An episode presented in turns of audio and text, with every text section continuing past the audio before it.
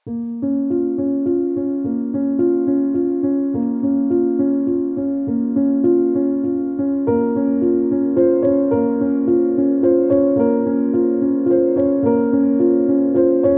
家好，欢迎您收听第四十六期的设计成熟播客，我是公子怡。嗯，在这一期我会聊一聊设计专业相关的一个问题。呃，我最近在做一些保险配置相关的设计和研究，因为我日常的工作有很大一部分也是去做用用户的需求的分析，然后去做呃保险的承保和理赔的一些环节。呃，而对于如何更有效的去传递保险配置这个问题呢？呃，最近会有了相关的一些思考。而同时，呃，在这一期我也会结合齐普西斯的呃一系列丛书，叫做行为设计学的一些内容。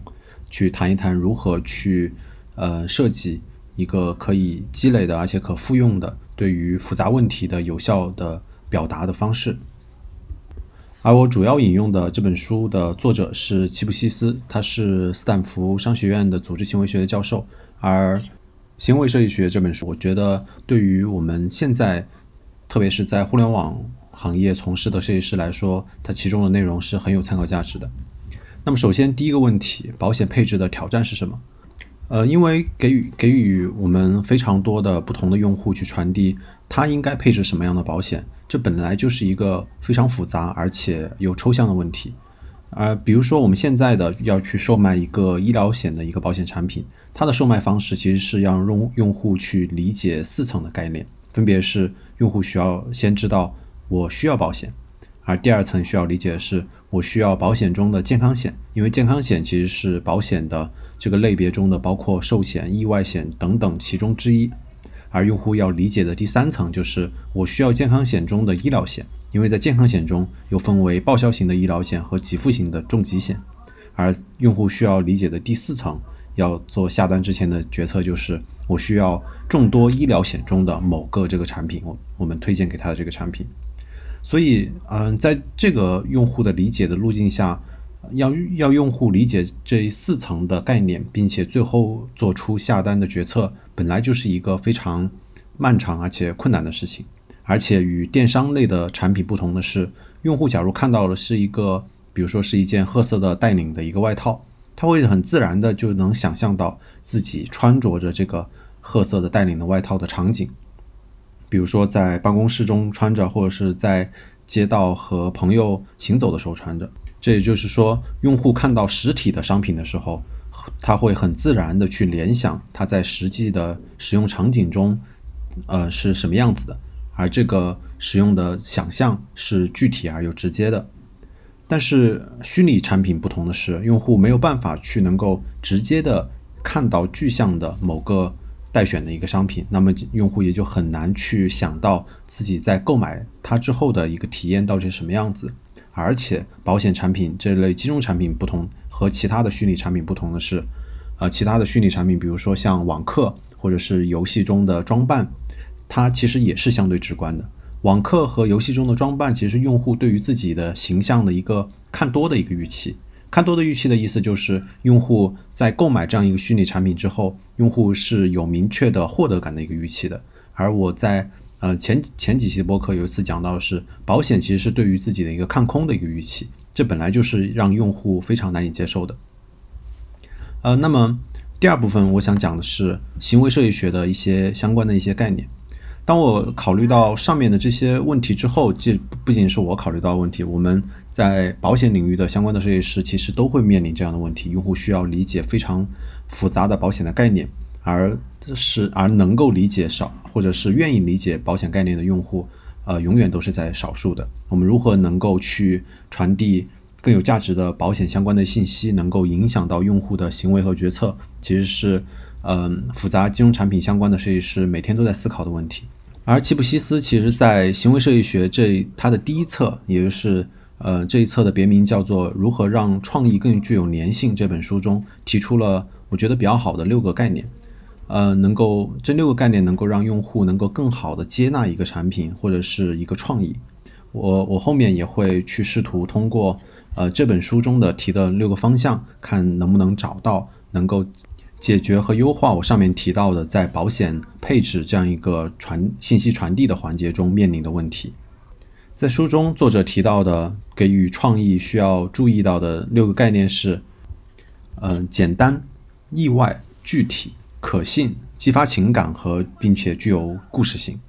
这六个概念肯定都是比较抽象的，我在后面会试图再做进一步的拆解。在传统的保险配置的表达思路的呃思路中，是售卖者讲述的是保险，再到健康险，再到医疗险，再到个险的这样一个预期。而我首先想做的，也就是能够去试图引起用户的共鸣，去激发用户的情感，也就是他上面提到的第五点。首先，我想试图做一层情感的一个转移。让用户看到一个一段话或者是一个创意的时候，能够让用户激起情感。西斯在书中举了这样几个原则：首先，用户会更加倾向于向个体投入情感，而不是向群体投入情感。书中也举例特蕾莎修女曾经说过的一段话：“如果我看到的是人群，我绝不会行动；如果我看到的是个人，我就会行动。”其次，激发情感可以是与自己的利益相关的，去讲清楚这件事与自己有什么关系。又或者一件事能够成就他人，并且能够让自己更具有身身份认同的这样一件事情，也能够更加激起用户的一个情感。那么反观上面的我们前面提到的传统的保险的售卖方式，从保险到健康险，再到医疗险，再到个险的一个概念的一个理解，这既不是在讲述个人的故事，也与用户无关，也很难说呃让用户有身份上的认同。那我们审视一下西斯提供的这个工具箱，这个工具箱里比较能够适合保险配置概念传递的这样一个工具，也就是让用户能够感觉得到保险的配置和自己的利益是有关的。那么其实利益、财产和风险是三个三个同义词的不同的表述，而人生的风险和保险的关系的讲述是更加能够让用户理解和自己的关系的一个方式。那么保险的配置建议其实可以这样去转移。嗯，保险是对于人身风险的一个保障，让用户不至于因为风险而丧失基本的追求好生活的一个权利。那么人生会面临可穷举的四大风险，分别是高额的重病的医疗费用，因住院导致的无法工作的损失，生活中无法避免的意外事故和不幸去世给家人留下的贷款的负担。那这四个风险的讲述，会让用户首先上首先有情感上的一个波动。用户可能会在想象这四个四种风险在发生之后，具体的生活会变成什么样。那么接下来要做的就是更好的让用户产生认同。那么用完西斯前面提到的第五点，也就是呃激发情感这一条之后，我分析下来可以用第三条，也就是具体这样一个工具去帮助用户记忆。那听或者是看到这里，大家可能已经很难记得我上面提到的四大风险分别是什么呢？这是因为纯粹的语言讲述很难给听众或者是用户很好的一个记忆的图示，而具体这样一个原则就能够比较好的解决这个问题。蚂蚁森林之所以会比其他的很多的公益项目都要成功的原因之一，就是参与蚂蚁森林并且成功种树的用户。是有明确的预期，是能够真真实实的在沙漠中种下一棵属于自己的某一棵具体的树的。而西斯也会这样去阐述：具体是给新手的，抽象是给专家的。我们或多或少的都是对于某一个领域有相对的了解，所以平时熟悉了相对抽象的表达。但是我们要向用户传递一些信息的时候，是要试图去找到相对具体的表达的，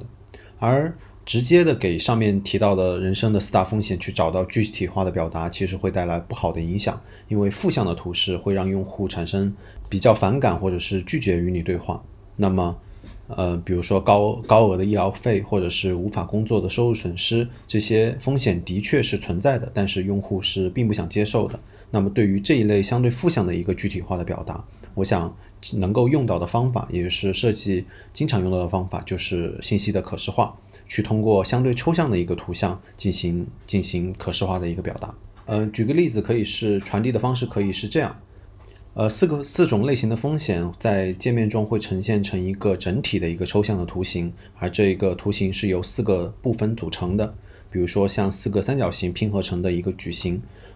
而这样一个拼合型的一个图形的好处是，一方面能够给到用户面临风险的心理完形的一个暗示。因为矩形对于大多数用户来说是一个相对完整的图形，所以在用以前的语言描述的时候，呃，用户可能会产生疑问，除了这些风险，那可能还有什么样的风险？但是在用可视化表达的时候，这类风险就会得以消除。这类图形传递的信息就是这四大类的风险组成的图形，就是人生会面临的全部重大风险的一个分类。而其次，假如用户呃每一个人的保险的配置进度在这样一个图形中用另外的颜色或者是相对应的面积呈现的时候，边界感和预期会有更强的一个显示，用户会有更强的一个预期来理解。用户自己的哪一类的风险已经得到了很好的覆盖，而哪一类没有，这样就能够基本解决抽象问题的一个具体化和用户理解的一个问题。哎，在这里我想引申一下关于数字世界的一个概念图示的一个问题。其实比较而言，在保险领域经常看到的，呃，用户可可视化或者是让辅助用户理解自己的保障进度或者是保障水平的一个呃一个概念是经常能够看到的保障的分数，但是。呃，我想引申讨论的是，保障的分数并不是一个很好的能够便于用户理解的一个概念，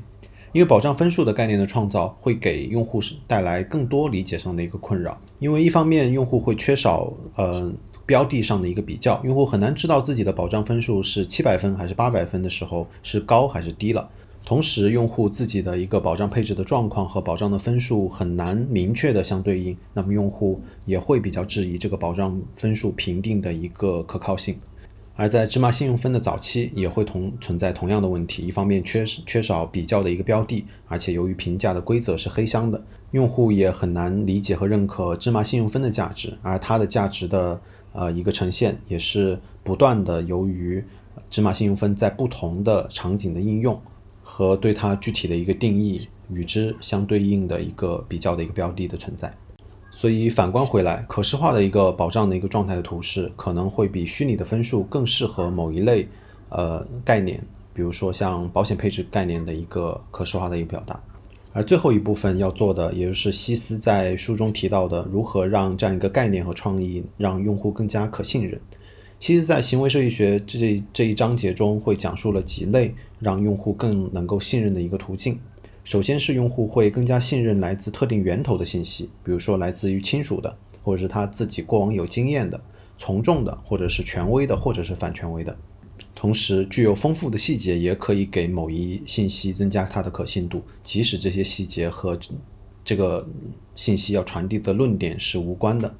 还有可能过往的经历也可以很好的佐证一个信息和创意的可信度。那么参考一下支付宝中总资产这样一个呃页面中的三笔钱这个产品，其实可以很好的佐证一个虚拟的概念它它的可靠的告知的一个必要性。